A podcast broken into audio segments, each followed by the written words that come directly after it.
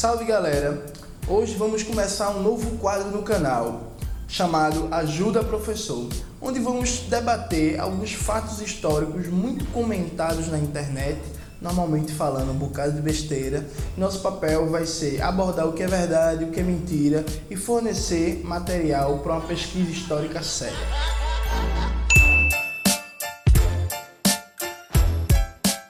Antes de começar o assunto propriamente do vídeo, quero primeiro agradecer a você que contribui com a manutenção e a melhora do canal a partir do Apoia-se. O link vai estar aqui na descrição do vídeo.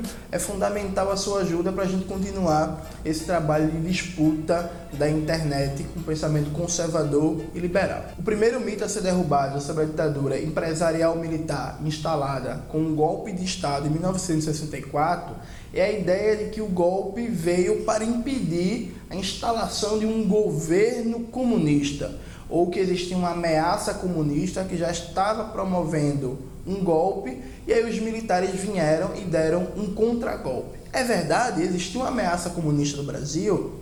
A resposta é não. Isso é um grande mito. O presidente na época era João Goulart. João Goulart era do PTB, Partido Trabalhista Brasileiro, que era um partido que não era comunista, não era marxista e tinha como horizonte político ideológico um nacionalismo popular de esquerda. Que era que João Goulart defendia? As famosas reformas de base, reforma educacional, reforma bancária, reforma agrária, acabar com o analfabetismo, universalizar o acesso à saúde, reduzir as desigualdades sociais, a pobreza, a miséria, industrializar o país, desenvolver ciência e tecnologia e assim sucessivamente. Mas aí você pode perguntar, mas não existiam organizações comunistas apoiando o governo João Goulart? Sim, existia. O Partido Comunista Brasileiro, PCB, à época, o maior partido na classe operária que existia, apoiava o governo João Goulart. Mas o PCB, nesse período da história, defendia uma estratégia que era conhecida como democrático-burguesa ou democrático-nacional. O que é isso? O PCB considerava que, como o Brasil era um país dependente e subdesenvolvido, ainda não era hora de lutar por uma revolução socialista era necessário unir todo o povo, isso ia desde a burguesia industrial até os trabalhadores do campo e da cidade e as camadas médias, para fazer uma revolução nacional, desenvolvendo a indústria, fazendo a reforma agrária para combater o latifúndio feudal e combatendo o imperialismo estadunidense. Basicamente, o PCB defendia um programa de modernização e desenvolvimento industrial do país e que os frutos dessa modernização e desse desenvolvimento industrial fossem distribuídos para a classe trabalhadora. Um exemplo muito ilustrativo do que significava o governo e o projeto político de João Goulart era que no Brasil desse período, a população analfabeta era proibida de votar os analfabetos eram a grande maioria do Brasil. Isso significava que as eleições presidenciais, em média, menos de 20% da população votava. João Goulart defendia uma reforma educacional que acabasse com o analfabetismo e que garantisse o direito de voto aos analfabetos. Ou seja, ele queria incluir as maiorias, as grandes massas, na democracia brasileira.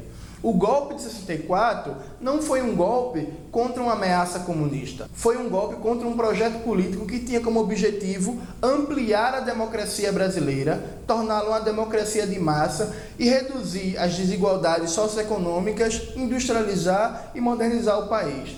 Fazendo uma comparação um pouco forçada, mas que do ponto de vista teórico não está de todo errada, o projeto político definido por João Goulart lembra bastante o que foi o projeto apresentado pelo candidato da Frente Esquerda na eleição desse ano, Guilherme Boulos, que defendeu um programa político e econômico centrado no combate às desigualdades sociais e aos privilégios no Brasil e uma ampliação e fortalecimento da participação popular da democracia. O segundo mito a ser derrubado era que a ditadura militar só perseguia guerrilheiros comunistas, como Carlos Marighella.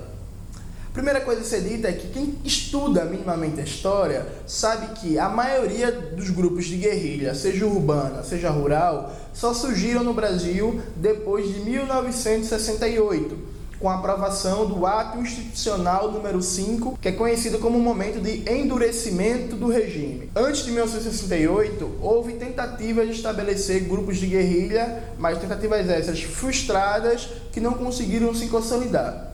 Assim que aconteceu o golpe militar, 64, vários intelectuais, jornalistas, pessoas da cultura foram perseguidas. A ditadura, ela fechou editoras, jornais, universidades, entidades como a UNE, a União Nacional dos Estudantes, e o ISEB, que era um importante centro de pesquisa sociológica na época. A ditadura empresária militar no Brasil, assim como todo o Estado de exceção burguês, teve como principal objetivo reprimir a organização popular da classe trabalhadora. Para se ter um exemplo, a ditadura ela interviu e fechou mais de 2 mil sindicatos, perseguiu fortemente várias pastorais católicas de padres que defendiam o cristianismo popular, um cristianismo voltado para os pobres, ela expulsou, perseguiu e eventualmente matou mais de 7 mil militares. Isso mesmo que você está ouvindo. Quando aconteceu o golpe militar, vários militares democratas que defendiam a Constituição, ou seja, a continuidade do mandato do presidente João Goulart, se insurgiram contra o golpe e foram perseguidos pelos golpistas. Então é falso essa ideia que só quem foi perseguido na ditadura foi guerrilheiro, porque minha mãe, meu avô não era militante comunista e não foi perseguido. Isso é falso. A ditadura ela perseguia toda e qualquer pessoa que buscava se organizar e lutar por algum direito ou alguma pauta específica, como por exemplo os direitos das mulheres ou combate ao racismo. O terceiro mito a ser derrubado, muito famoso no Brasil, é que a ditadura militar matou muito pouco, que foi uma dita branda, como saiu certa vez no jornal Folha de São Paulo. Os defensores dessa tese dizem que a ditadura só matou de 500 a 2 mil pessoas. Fazem esse cálculo citando apenas os militantes políticos que se tem registro que foram assassinados pela ditadura. Essa ideia também é equivocada. Com a instalação da ditadura em 64, aumentou de maneira brutal a violência policial nas periferias. Para citar apenas um exemplo, a Rota, que é uma polícia de São Paulo, seus policiais eles faziam competição para ver quem matava mais. Situação muito bem descrita nos livros do jornalista Caco Barcelos. Outro exemplo significativo, com a instalação do golpe, com participação direta ou indireta do Estado, vários e vários camponeses foram assassinados nas áreas rurais brasileiras. E era um costume muito comum nas usinas, nos engenhos de cana-de-açúcar, pegar camponeses que reclamavam por melhores salários, melhores condições de trabalho e jogar eles nas fornalhas. Isso mesmo.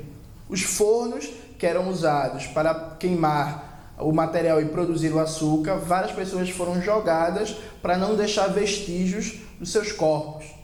Outro exemplo que pode ser dado: as grandes obras que a ditadura fez no norte do país, especialmente na região amazônica, enfrentaram muita resistência dos povos indígenas. Qual era a resposta da ditadura?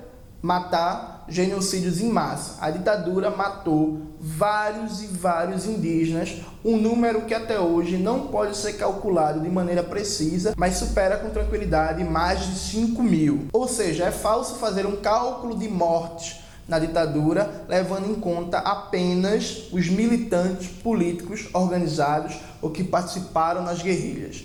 Tem muito sangue, muito sangue correu no campo, nas favelas, nas florestas, muita repressão aconteceu.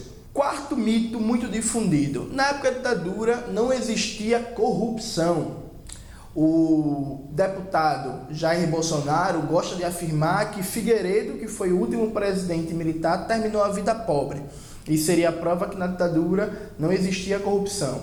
Primeira coisa e mais evidente: na época da ditadura não existia um judiciário independente, não existia uma imprensa livre, não existia movimentos da sociedade civil que pudessem fiscalizar e cobrar o poder público.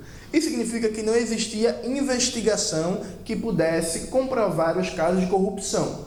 Segundo elemento, já está mais do que comprovada por vários e vários documentos que nós vamos postar aqui no link, matérias do jornal e documentos provando isso, que várias e várias obras durante a ditadura foram superfaturadas, contratos com valores inexplicáveis foram assinados, obras em que o governo pagou pela construção e não foram terminadas, tal como a Transamazônica. Enfim, a corrupção correu solta na ditadura. O fato de que supostamente os presidentes militares não ficaram ricos não significa que não era um regime corrupto. Até porque a grande maioria dessas empreiteiras que estão envolvidas em todo tipo de esquema de corrupção, elas cresceram, se consolidaram como gigantes nacionais na época da ditadura. É muita ingenuidade achar que a Odebrecht, a Camargo Correia, a OAS eram empreiteiras honestas e que foi algum vírus da democracia que fez com que elas começassem a superfaturar obras, a pagar propina, que antes nada disso existia. O último mito, muito difundido, é que na época da ditadura existia segurança, existia tranquilidade, não havia essa violência urbana tal como existia atualmente. Isso é falso, muito falso. Talvez de todos os mitos esse seja um dos mais absurdos do ponto de vista sociológico, por alguns aspectos simples. Nos anos 60 e 70, a maioria da população brasileira ainda vivia no campo ou em pequenas e médias cidades. Nesse tipo de região, a violência tende a ser menor até hoje, por uma série de características sociológicas da sociabilidade das pequenas cidades, das áreas rurais, que não é possível abordar com profundidade nesse vídeo. Com o crescimento da urbanização desordenada, a formação de grandes cidades e de favelas gigantescas, a violência urbana no Brasil, sim, cresceu, mas cresceu por uma tendência natural de desenvolvimento urbano em um país de capitalismo independente marcado por profundas desigualdades.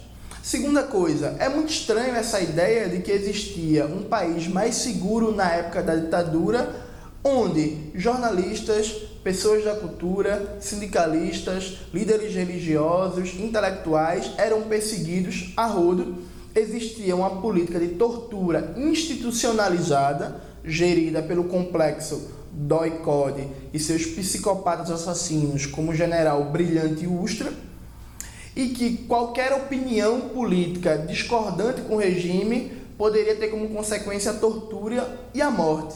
Que tipo de segurança é essa onde o cidadão era vigiado de perto?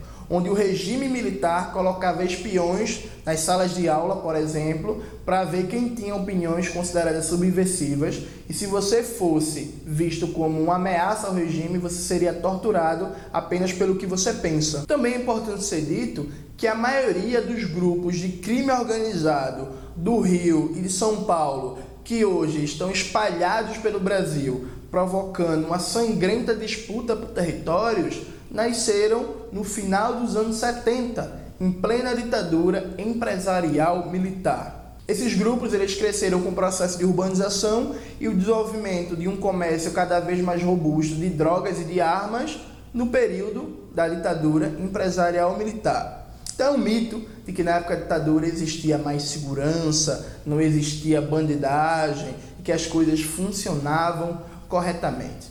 A ditadura empresarial militar de 1964, ela ampliou as desigualdades, não conseguiu reverter nenhuma das chagas históricas da sociedade brasileira, tal como o analfabetismo, a pobreza, a miséria, a falta de moradia digna. Ela significou um retrocesso civilizatório em termos de democracia, participação popular, liberdade de expressão e democratização da cultura e teve como único exclusivo objetivo garantir o poder, a riqueza e os privilégios da classe dominante. É isso, galera. Espero que vocês tenham gostado. É muito importante nessa era da internet, onde qualquer pessoa pode fazer um blog escrever o que quiser, aprender a fazer pesquisa histórica séria, compreender quem são os autores e autoras referências em determinado assunto, procurar sempre qual é a fonte da informação que está sendo dada. Na descrição do vídeo vamos colocar vários e vários materiais e uma indicação bibliográfica para quem quiser se aprofundar no estudo da ditadura empresarial militar. Não divulgue fake news, não acredite em qualquer texto histórico que você lê. Pesquise, se informe, que isso é fundamental.